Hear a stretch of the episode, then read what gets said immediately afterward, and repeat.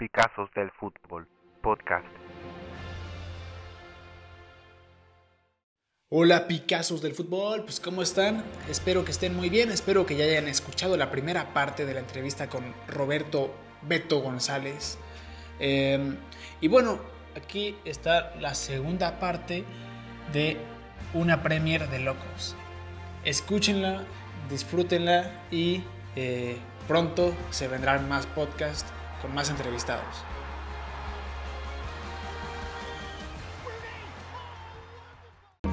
Así que llevamos el fichaje revelación Rubén Díaz, juvenil revelación eh, Emil Smith Rowe.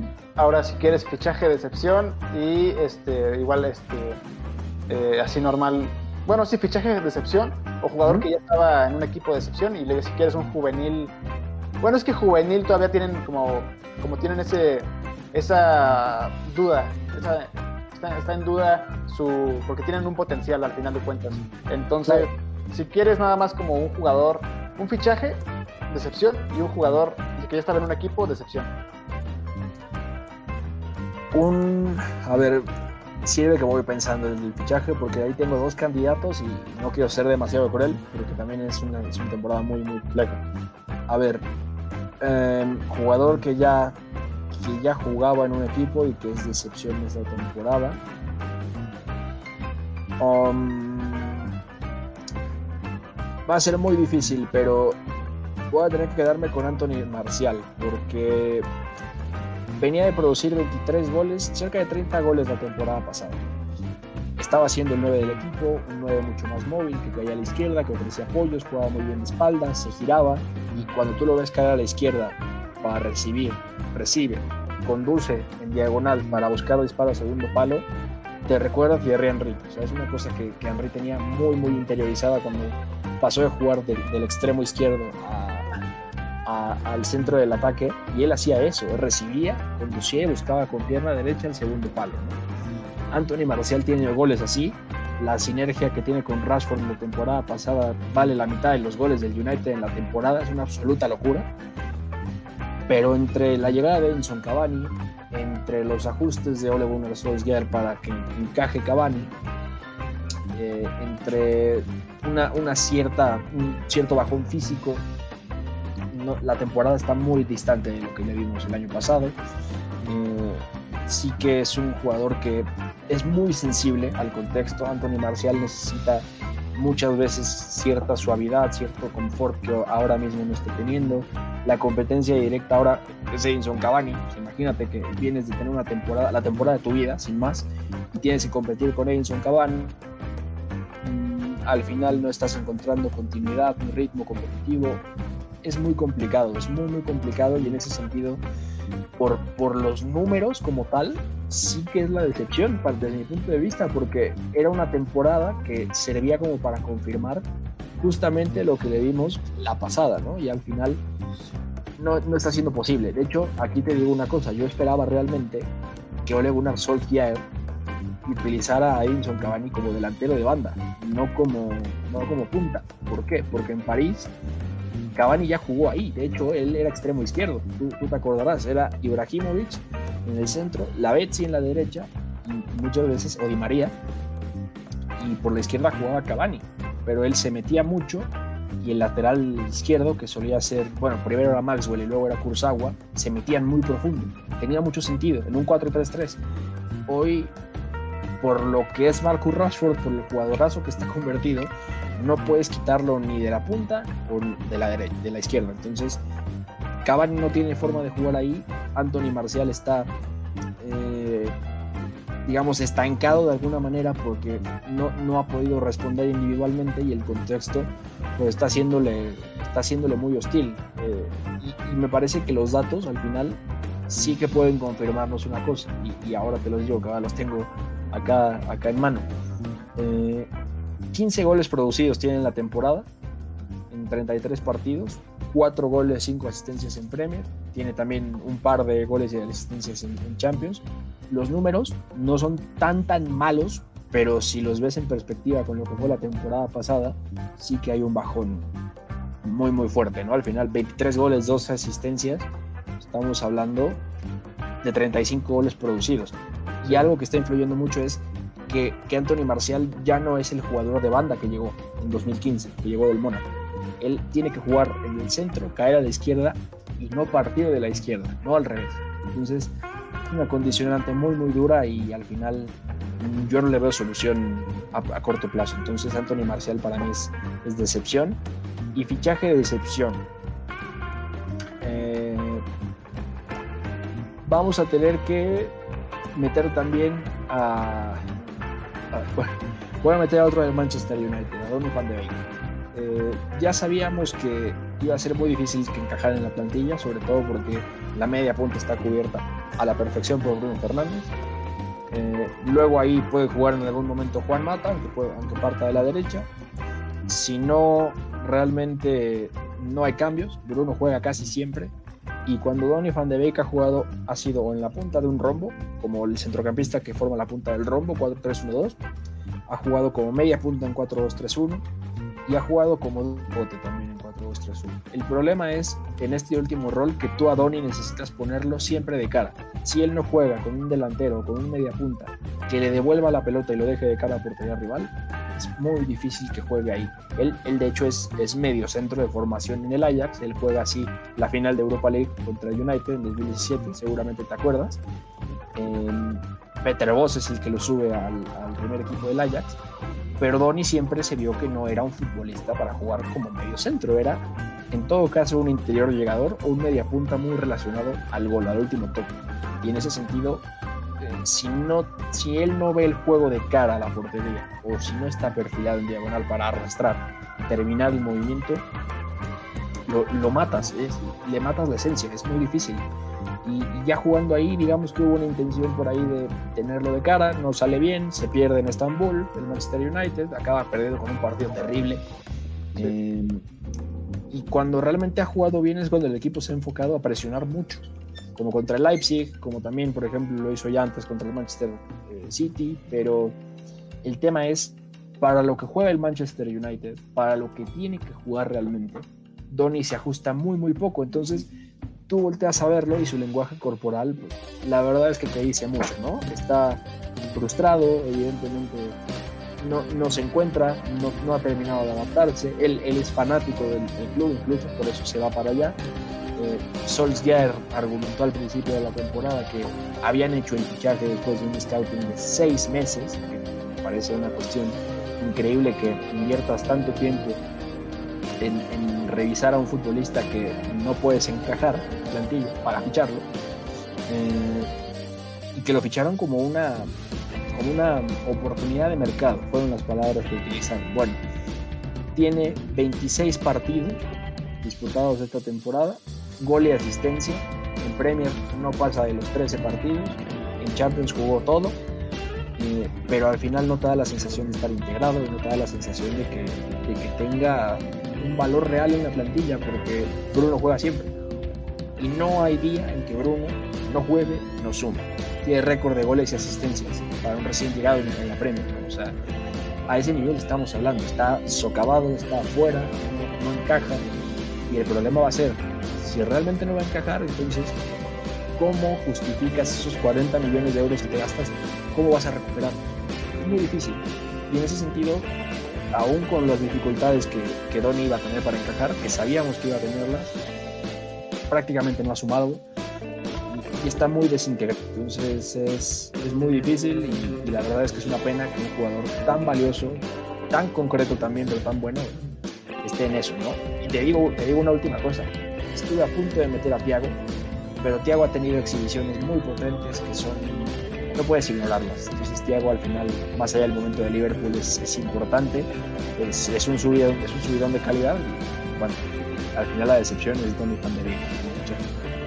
Ok, no, pues este, sí, lo de Bruno Fernández es brutal, que no le ha dado cabida a este, al holandés. Y también creo que es un jugador un poco parecido a, a lo que es un Dele Alli, que es un jugador de mucho contexto y que si no lo, o sea, como un... Eh, media punta, pero un poquito luego, no sé, como, es, como que es un jugador para contextos muy definidos, que te puede rendir mucho, pero al, al, mismo tiempo, si lo sacas de ahí, como que ya no te genera.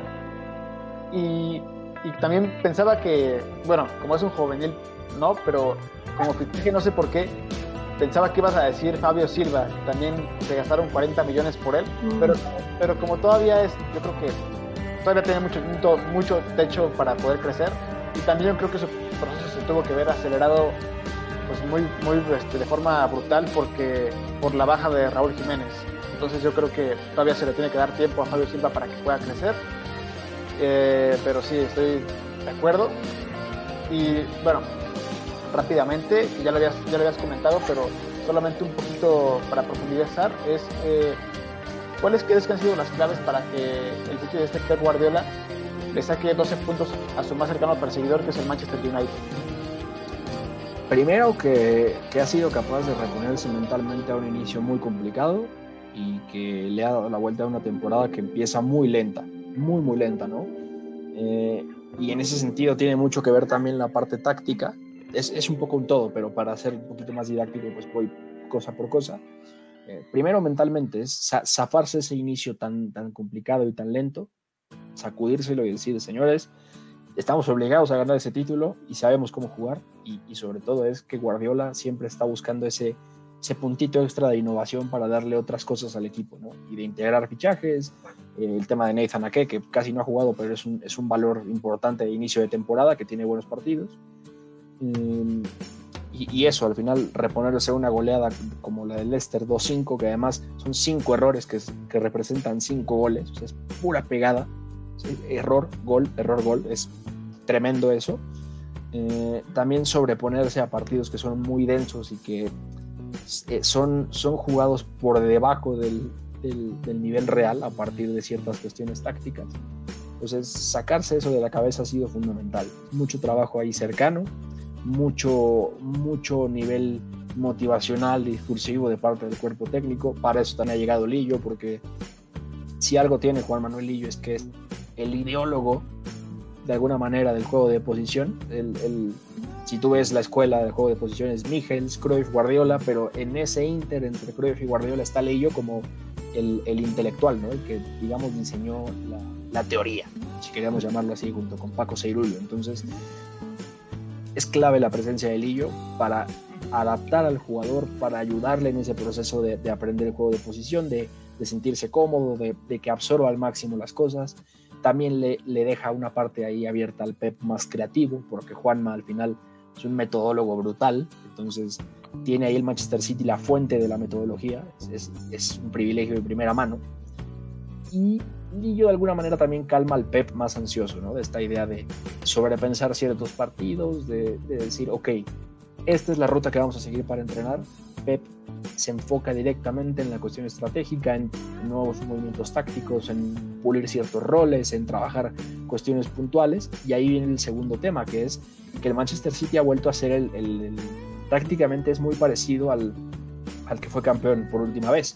Estamos hablando de esto que ya te contaba, ¿no? Los laterales jugando por dentro, eh, los extremos bien abiertos, interiores entre líneas, eh, adaptarse mucho y bien al rival, que eso es clave, salir siempre con tres en el fondo, no importa si es eh, Cancelo en el doble pivote y el lateral izquierdo, Sinchenko como, como stopper por la izquierda, no importa si es Kyle Walker como stopper en la derecha y Cancelo Sinchenko doble pivote, siempre es 3 más 2 en la salida y a partir de ahí puedes ver la famosa pirámide, el, el 2-3-5, el 3-2-5, jugar con 4, con 3 delanteros, con 5, depende del rival, ¿no? Pero Guardiola ha vuelto a, a este gen menos preocupado, más, más proactivo, más innovador y también ha refrescado la identidad de su City y a partir de eso se entiende mucho, ¿no? Eh, Joao Cancelo por fin se adaptó después de un año y ya ha, ha, podido rendir muy bien y rompiendo todo tipo de barreras. Yo creo que, y esto digo creo porque no, no, no estoy seguro de que mucha gente lo haya tenido en mente, Cancelo era un lateral profundísimo. En el Valencia jugó así, en la Juventus jugó así con Allegri por ambas bandas. Pues un estupendo organizador, un estupendo lanzador en el centro del campo. Es, es un mediapunta prácticamente, juega atrás y lanza, y lanza, y suma desde el pase, desde la conducción, ¿no? Entonces es una cosa increíble su evolución, producto de que ya se adaptó. Sinchenko ha revivido también, evidentemente, a partir de esto. Rodri también ha mejorado mucho. Eh, y Pepa ha podido definitivamente cerrar esos recursos que la temporada pasada entre que se adaptaba Cancelo, entre que se adaptaba Rodri, entre que Fernandinho tuvo que jugar como central derecho mucho tiempo, 30 partidos, entre todas las bajas que tuvo y demás, bueno, tú te acordarás, en la temporada pasada el City juega 4-2-3-1 muchas veces sobre el final, los extremos por dentro, laterales muy abiertos y eso lo expuso muchísimo. Y Rodri sin estar adaptado pues también concedió muchas facilidades. Por eso es clave esto, porque puedes, puedes hablar de números, de fichitas, pero al final lo que importa es cómo interactúan. Y este Manchester City ha vuelto a cómo interactuaba cuando fue campeón. Tú lo ves juntarse por la izquierda, sale tocando, junta de ese lado y luego cambia al lado opuesto, a la derecha. Siempre tiene hombre libre, siempre, siempre encuentra al hombre libre entre líneas, siempre hace que el rival salte para encontrar a los hombres libres. Eh, siempre tiene alguien que está fijando muy afuera. Si tú ves una toma panorámica del equipo con balón, siempre hay dos hombres pinchados en la banda, estirando al máximo al rival. Eh, los laterales ahí juegan por dentro, eh, juntar de un lado, girar del otro. Una cosa clave, es importante aquí decirlo, es cómo buscan activar al tercer hombre, ¿no? La idea de un poseedor, primero jugador, busca un alejado, que es el segundo, y ese segundo deja de cara a un tercero, ¿no? Que va a ir de cara a portería rival, ¿no? Y, ahí lo hemos visto con Ilkay Gundogan, que ha jugado como enganche en un medio campo con Rombo, 3-4-3, a Bernardo, que ha jugado como enganche también, a un Kevin De Bruyne, que a pesar de haber estado lesionado, se ausenta poquito, más o menos tres semanas, un mes, y vuelve a un nivel tremendo, está agarrando un nivel muy, muy potente.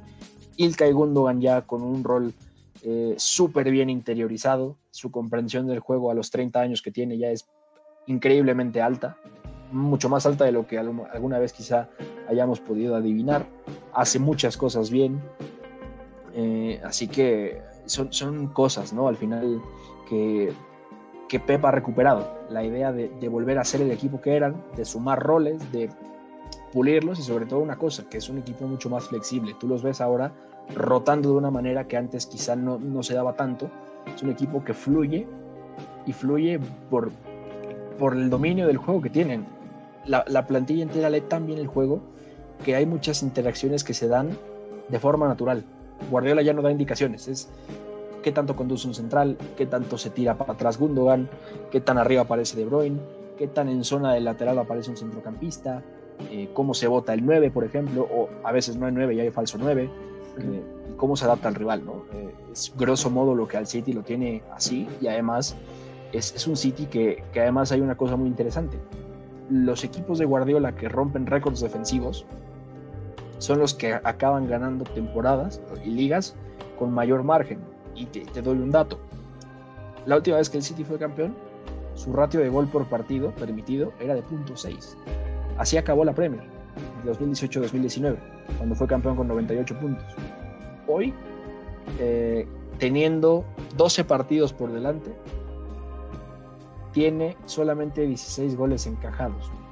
Y el ratio está por ahí también, en .6. Es una absoluta locura. Así que a medida que los equipos de Pep son mejores defensivamente, eh, también lo son ofensivamente y viceversa. Entonces, te dice mucho de dónde está parado, te explica por qué y al final es todo esto, ¿no? Volver a las bases, eh, volver a defenderse bien, que también implica atacar mejor y, eso, la adaptación de, de, los futbolistas que hacían falta está hecha. Entonces, es una obra redonda lo del Manchester City. Pues sí, justo también yo comparto mucho que los equipos se tienen que construir de, de abajo hacia arriba. Tienes que tener como una, una, una base sólida y de ahí a construir para arriba. Entonces, creo que también, pues este Rubén Díaz, que también, eh, lo de Lilo, pero, lo de Lillo, pero también lo de Rubén Díaz que, que llegó de, del Benfica y que ahorita que ahorita que Van Dijk se lesionó, pues parece que él ahorita está subiendo su puesto en otro equipo. O sea, es como el nuevo Van Dyke, pero del Manchester City, por el impacto mental que ha tenido y porque se le juzgaba mucho por su precio, igual que a Van Dyke, pero creo que le está saliendo redituable. Igual lo de Lillo en el, en el City, creo que le puede ayudar mucho.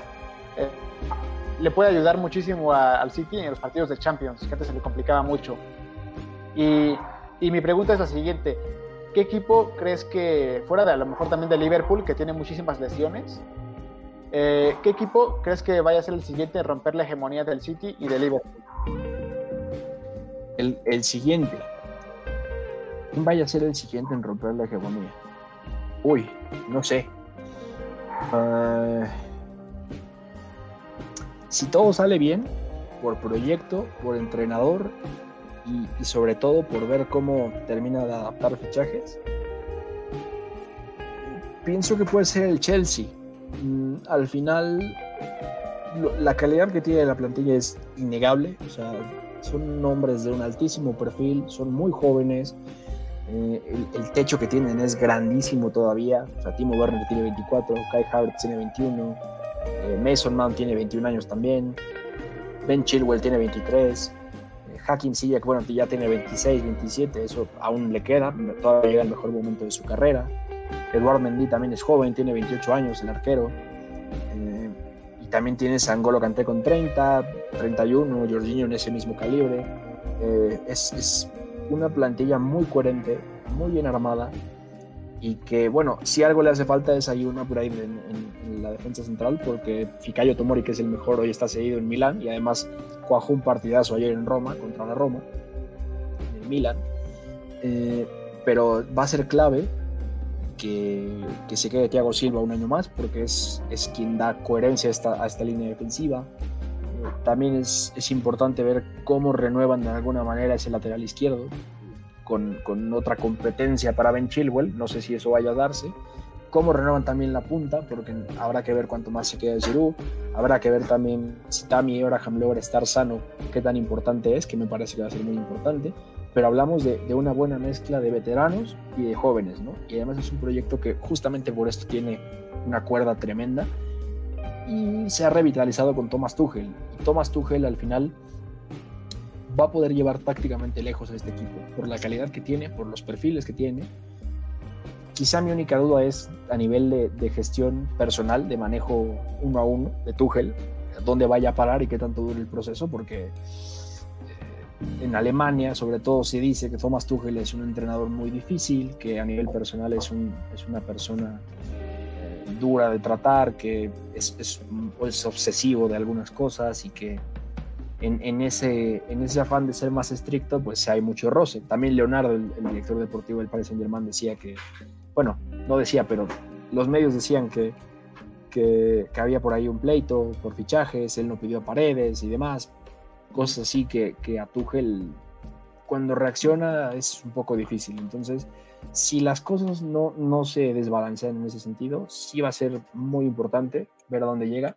Yo pienso que por calidad y por pizarra el Chelsea va a llegar lejos, lejos, lejos y que va incluso a cosechar posiblemente una amenaza importante para City y Liverpool antes que el United, porque el United tiene calidad, arriba, tiene a, a, Cavani, tiene a Marcial, tiene a, Bruno, tiene a Rashford, tiene a Greenwood, pero tiene a Fred, tiene a McTominay, pero defensivamente es un equipo débil y además colectivamente me parece que ya el techo con el ya, ya se alcanzó, entonces eh, quizá haya una renovación de proyecto, no sabemos quién llegue, de hecho la renovación de contrato de Solskjaer está parada, entonces yo no veo al United dando el paso, yo pienso que va a ser el Chelsea. Ok, perfecto. Y sí, también lo que comentabas con, con Tuchel, creo que eso lo escuché de, de un podcast de Editorial Puskas, de hecho. Pero le hace, este, eh, bueno, como este Carlos Reynoso tiene, el de Casa de Deportes, tiene mucha este, acercamiento con el Chelsea, que justo decía que hay un pleito como bueno como una discusión fuerte entre Tuchel y Hakim Ziyech que como que no, no está cuajando bien y que como que andan ahí en contenciones. Entonces pues sí creo que eso también da a lo mejor de la exigencia o de, de aspectos así como un poco más duros que tiene, que tiene Tuchel pero sí yo creo que el techo es altísimo y, y tienen al entrenador creo que ahorita indicado para poderlo potenciar. Y ya casi bueno para ya ir casi cerrando es eh, de todo esto, bueno, te voy a mencionar algunos momentos que han pasado, a lo mejor tú tienes otro, pero tengo, eh, a ver, varios momentos de la temporada 2021 de lo que va, y tú con cuál te quedas o cuál destacas. A ver, tengo el modo carrera del Chelsea con sus fichajes que en FIFA cuando Frankie Lampard se le dio muchísimo dinero, el 7-2 del Aston Villa a Liverpool, el 2-5 del City a Leicester que ya lo comentabas, el 6-1 del Tottenham al United en Old Trafford, el regreso momentáneo de la gente eh, a los estadios, la enfermería de Liverpool, que es un desastre, que tienen casi todos, todos sus centrales eh, lesionados, ya hasta Henderson que jugaba de central. Sí.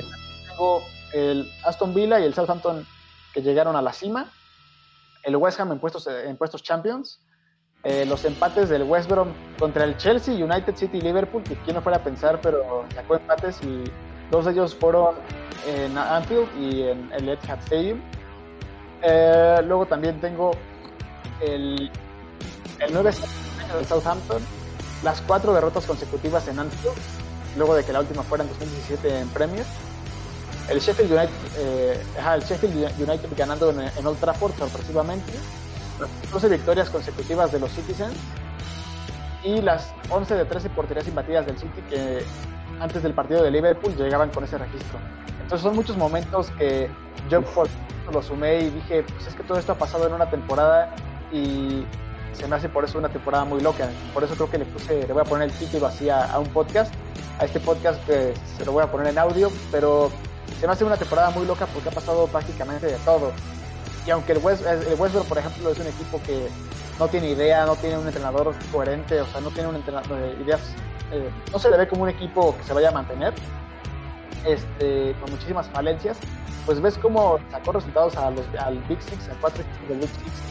Entonces, pues de todos estos momentos que te, que te mencioné, ¿tú con cuál te quedas, cuál destacas? Eh, no sé. Mira, primero te doy dos más. Eh, el primero es ese 2-2 de Wilson Park, el derby del Merseyside de, la primera parte de temporada, porque es donde empieza todo el, el carnaval de lesiones de Liverpool. Ahí se les pone bien Van Dijk, ahí Dominic Calvert-Lewin mete un cabezazo tremendo cerca del minuto 90 que, que sella el empate, el Liverpool pincha y a partir de ahí empezó la enfermería. O sea, es un momento que es clave porque además es muy simbólico que haya sido eh, en, en un derby del Merseyside. Al final es, el- es posiblemente uno de los derbis más disparejos del planeta y acaba con un empate, se lesiona el capitán, el, el central que manda en el Liverpool. Es muy duro ese momento. Eh, otro, otro momento a, considerar que me parece que es donde, donde Frank Lampard empieza realmente a sentir la presión, o es el momento en el que se detona ya su, su ultimátum, donde empieza el adiós, es, es donde empata uno a uno con el Fulham en Craven Cottage. Yo vi ese partido y el Fulham le planteó un partido muy bueno. Anthony Ross expulsar como lateral zurdo, bueno, carrilero zurdo en la, en la izquierda en el minuto 45 y el Fulham hace un partido valientísimo. Los primeros 10-20 minutos de la segunda parte presionando muy arriba pero la calidad del Chelsea y un grandísimo Mason Mount salvaron una derrota que era prácticamente inminente. Pero ahí a Frank Lampard se le viene encima la presión desde mi punto de vista. De ese empate contra un equipo que es candidato a pelear el descenso y que está peleándolo aún. Eh, o sea es, es muy importante. Y voy a sumarte otro porque también me parece me parece que es muy representativo de lo que está haciendo eh, esta premio. El 2-1 que saca el Everton en Anfield el otro día, el 20 de febrero. 2-0, perdón. Porque además, eh, ya, ya te lo decía, es un, es un derby que es muy, muy desigual. Posiblemente uno de los, de los más, más disparejos. Acaba ganándolo el Everton con el penal de Gylfi Sigurdsson. Y hay un dato que me parece de verdad increíble, porque que merece la pena contarlo, porque sirve para dimensionar qué tipo de temporada tenemos y el momento de Liverpool, porque también es una cosa que, que, que no puede obviarse y que al final es, es muy importante, es muy muy importante. Eh, aquí ahora te doy el dato, es una cuestión de que Liverpool no había perdido en casa, aquí lo tengo, el, el Liverpool no había perdido en casa contra el Everton desde el 18 de noviembre de 1995. Perdió 1-2. Esa fue la última vez que Liverpool concedió puntos ante el Everton en Anfield. Tuvieron que pasar 26 años prácticamente. O sea, Es a brutal. ese nivel. Sí. Brutal. ¿Y cuál me, con cuál me quedo de los que me dijiste tú? Es que son muy futbolísticos todos, pero yo voy a ser muy cursi esta vez. Y fue como un rayito de esperanza en una temporada súper atípica cuando volvieron algunos aficionados a las gradas. La verdad es que Eh, es, es muy, muy complicado, una liga que también es tan intensa y tan, tan extenuante como la Premier. eh, no tener a los fans en las gradas, pero verlos en Anfield, verlos en Wilson Park, verlos también en el, en el, en el Emirates Stadium, en ciertos estadios de Londres, fue, fue una sensación muy linda, porque si algo también tiene la Premier es que la gente hace el ambiente de una manera que, que es bastante única en el mundo. ¿no? Entonces fue un poquito una esperanza, se suspendió lamentablemente, pero la idea también, y esto sirve para dar una noticia, que es que aparentemente en mayo Sí. podría haber, el 23 de mayo, que es la jornada final, gente con aforo reducido en los estadios. Entonces habrá que verlo, pero ese fue el, el gran highlight, porque se extraña el público, si el público no es igual. Perfecto. Y ya ahora sí, ya casi para, para ir cerrando, te pregunto por tus predicciones. Aquí van a ser como tres preguntas en una. ¿ok? Y que sí queda, que va a ser a fin- al final de la temporada. Pues ahorita ya, ya van 26 jornadas, pero ¿cómo tú, cómo, ¿cuál es tu predicción de cómo va a quedar el top 6 de, de la Premier? Segunda pregunta que va justo en esa es si crees que el, el- uno del West Ham, Leicester City, que también ahorita poco a poco se está cayendo, este, y que tiene como, es como un, un flashback de la temporada pasada, este, una comparativa. Leicester, Everton, West Ham, si crees que alguno de ellos pueda entrar en tus predicciones de que puedan clasificarse a la Champions League.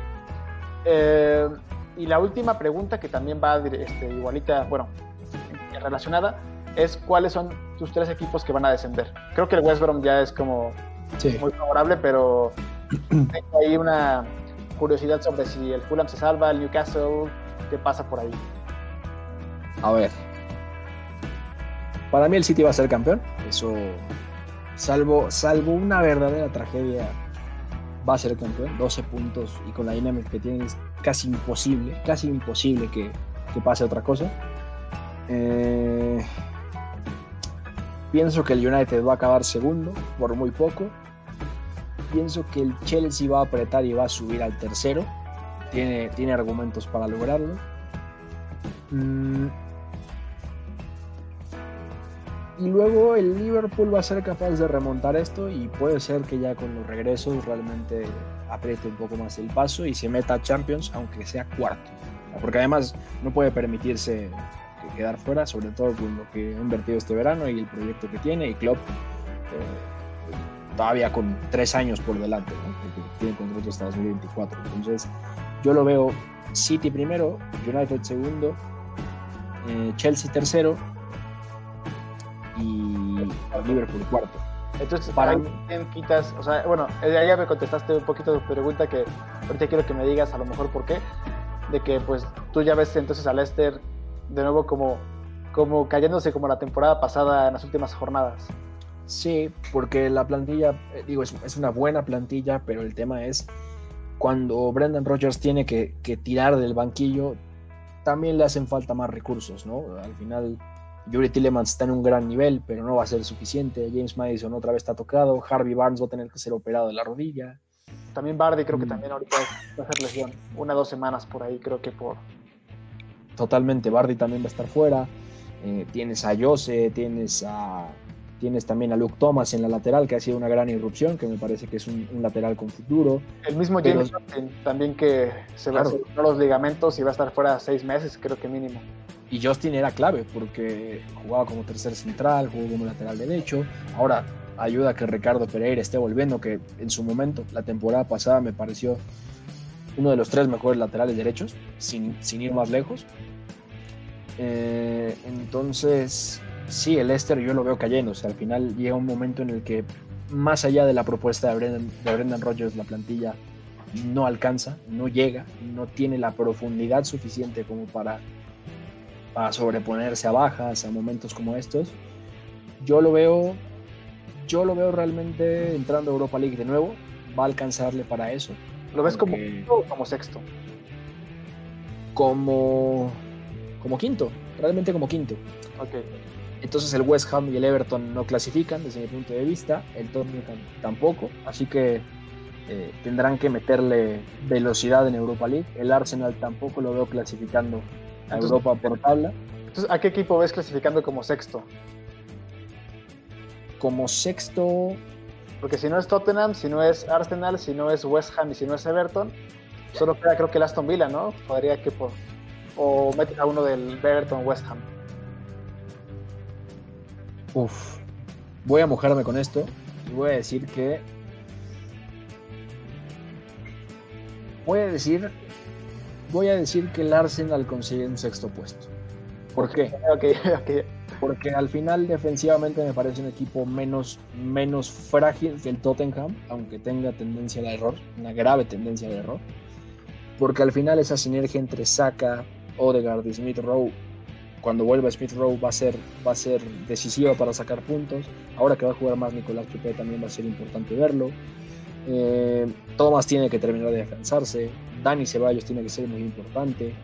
Y, eh, y Gabriel es un, es un baluarte ahí en el fondo, en la defensa. Entonces, el Arsenal tiene en general, en general, a nivel colectivo, más argumentos para poder llegar ahí y sobre todo considerando que el Tottenham, si se rezaga, va a tener que pelear sí o sí, o por ser campeón de Copa de, en FA Cup, o por ser campeón de, de, de, Europa League para ir a Champions o a Europa League respectivamente.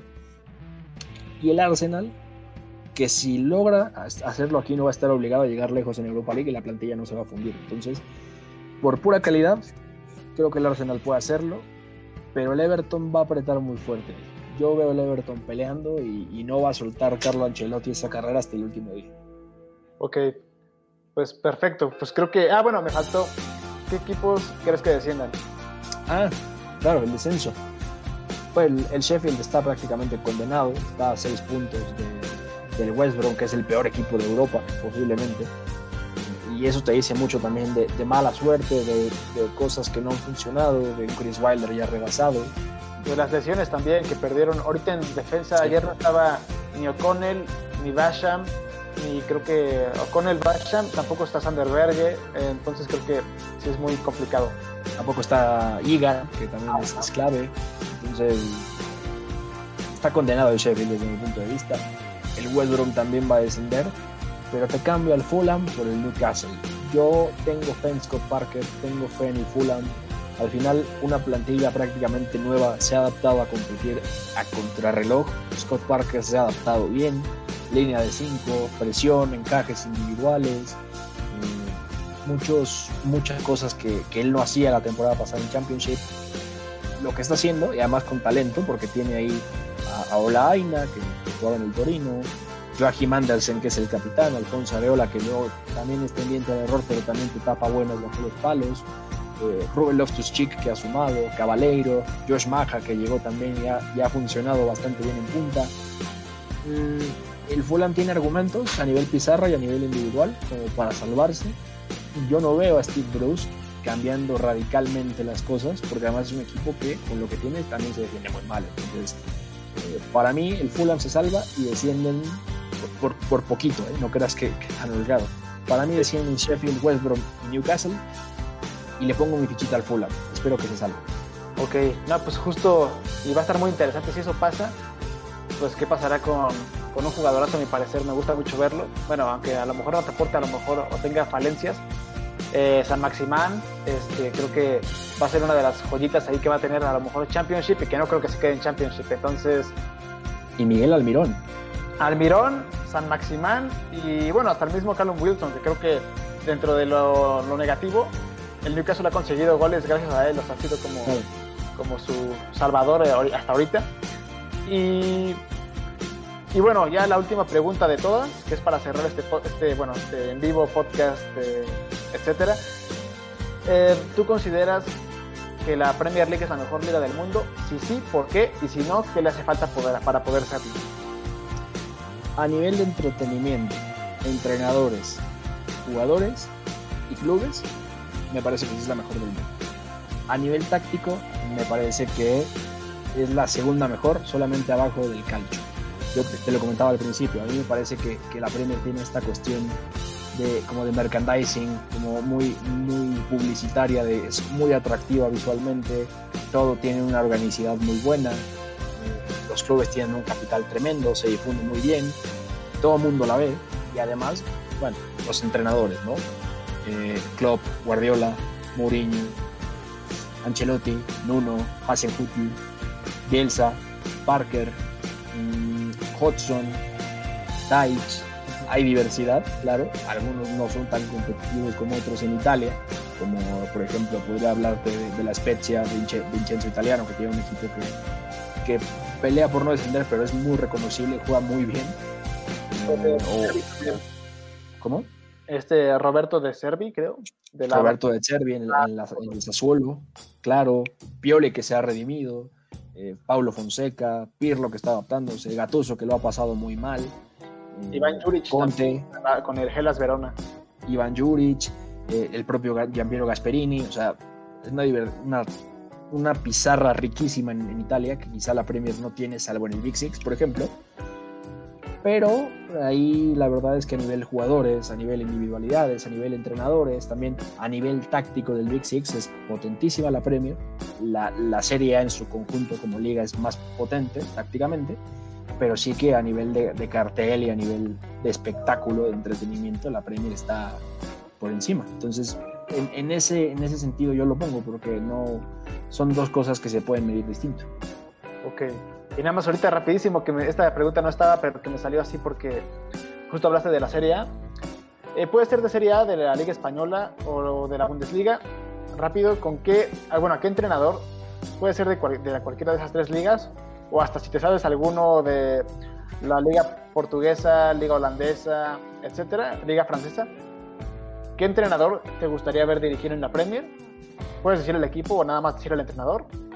Un entrenador que de, todos, de todas las ligas que tú digas, a este lo quiero ver en la Premier porque tiene el caché o tiene el juego, etcétera. Y un jugador igual de todas las ligas que existen, un jugador nada más, si pudieras escoger ahorita un jugador, ¿con cuál, a qué, a qué jugador te traes a la, a la, Premier League? Uy, qué buen juego. Eh, de entrenadores tengo dos. Perdóname, pero tengo dos. Sí, sí, sí, no. Uno, uno ya lo dijimos ahora, porque además tiene un cartel muy, muy, muy grande que crece cada vez más.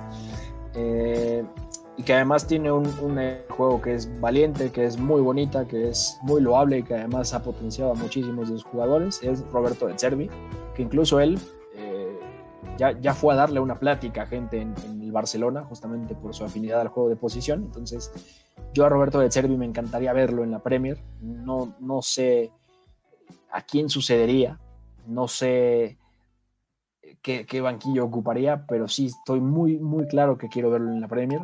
Es, una, es un buen reto llevar también un poco la línea de Guardiola al, a la Premier, otro equipo que juegue el juego de posición, sería muy bonito. Y otro que ahora mismo está desempleado, que bailaba en un programa de la RAI, seguramente ya sabes a quién me refiero, salió bailando por un sueño versión Italia. Tengo muchas ganas de verlo en Inglaterra, ojalá sea con el Manchester United, eh, a Massimiliano Allegri.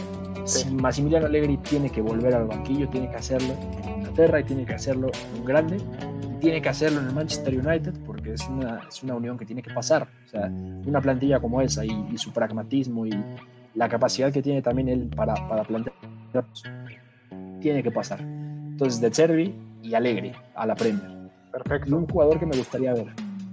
Un jugador que me gustaría ver.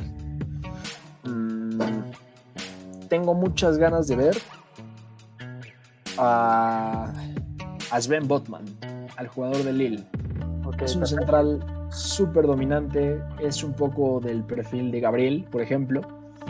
Eh, y en ese sentido, habrá que ver qué equipo es capaz de llevárselo, porque Gabriel justamente en el verano suena para el Manchester United, suena para el Liverpool, el Arsenal se lo lleva primero, se da toda la salida de, de William Saliba.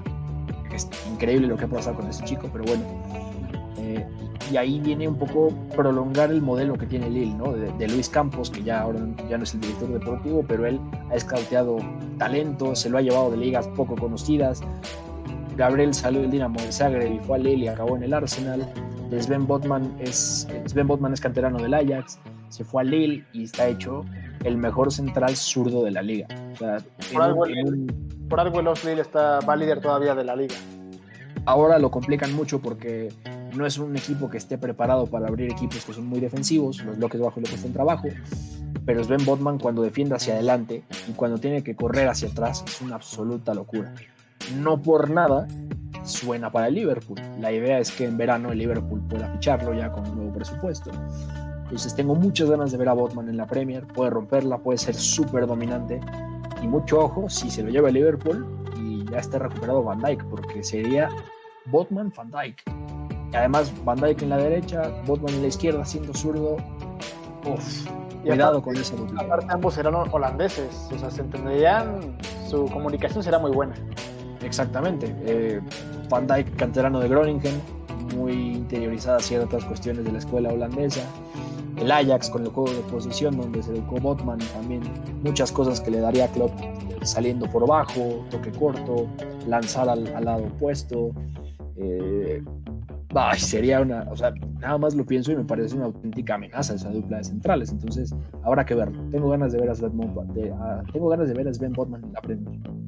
Pues perfecto, pues así cerramos. Igual yo me gustó muchísimo que dijeras a Sven Botman porque a lo mejor alguno habría pensado, no sé, mencionar a Haaland, a Mbappé, a los conocidos, pero, pero pues es un, un chavo que tiene muchísimo potencial y justo en mi página luego como cada semana eh, pongo un jugador que yo considero que se tiene que seguir a futuro y hace poquito puse a Sven Botman porque me sorprendió muchísimo pues el rendimiento que tenía Lille y los pocos goles, creo que es la mejor defensa de la liga. Entonces dije, pues por algo quiero ver si Sven Botman sí ha jugado, porque yo no veo la liga francesa para serte sincero, pero veo algunos este, highlights de partidos destacados. Entonces me sorprendió mucho y aparte cuando vi que se le vinculó con el Liverpool me puse a investigar un poco más sobre, sobre el jugador.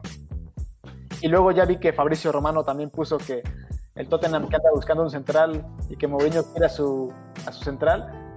Fabricio Romano, que pues, lo considero fuente confiable, dice que, que Tottenham va, quiere ir por Sven Botman en, verano, o es una de sus opciones. Entonces, pues, eh, cuando lo mencionaste me gustó mucho porque pues, es un jugador que tiene, que tiene futuro y tiene mucho, mucho, mucho, mucho techo. Entonces, bueno, pues hasta aquí, este, hasta aquí termina el podcast eh, en vivo, plática, charla, etcétera. como le gusten llamar, con Roberto González o Beto González. Y pues nada, solamente no sé si quieras decir tus, tus redes sociales para, para la gente que escuche este, este programa que se va a convertir en un, en un podcast, que yo creo que lo voy a dividir en dos partes para que no sea mucho, para que no esté muy denso. Entonces, no sé si quieras decir tus redes sociales o dónde te pueden ubicar. Claro, en Twitter me encuentran como arroba R-González5, las González, las dos con Z. Eh, RG en altas. En, Instagram estoy como Ro González-5 y ahí también pueden seguirme y ahí andamos, platicando de fútbol, en general mucha Premier, pero fútbol internacional, siempre, siempre, siempre. Y pues gracias por la invitación, Emanuel. Estuvo muy, muy, muy linda la plática.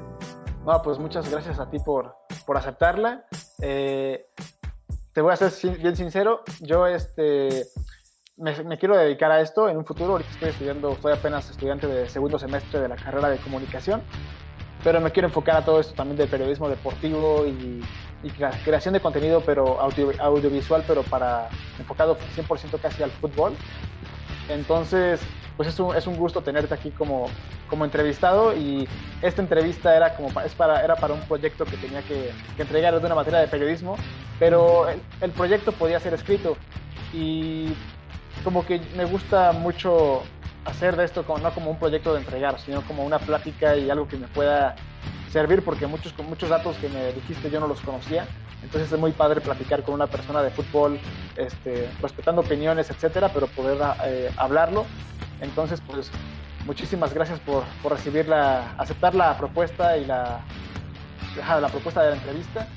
Y pues nada, este, un placer y que y te seguiré escuchando pronto y muy buenos, muy buenos análisis, los que a veces veo ahí en, en Editorial Podcast o en, 9 y medio, en el 9 y medio. Entonces, pues sigan a Beto González y pues nada, no sé si tengas algo más que decir, pero por mi parte sería todo. No, no, nada más, Emanuel. Nada más, gracias otra vez por la invitación. Qué, qué lindo es que uno lo consideren y lo, lo inviten así.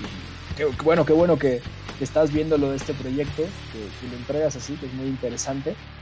A mí también ya me tocó pasar por eso y es, es un poco hacerlo de esa manera, ¿no? Que, que, se disfrute, que lo pase uno muy bien con el entrevistado y que, que jamás parezca trabajo, ¿no? Entonces, eso se logra, tú lo, lo, digo, llevaste una plática tremenda, me lo pasé muy bien y otra vez te agradezco muchísimo, te mando un abrazo y a todos los que escuchan esto.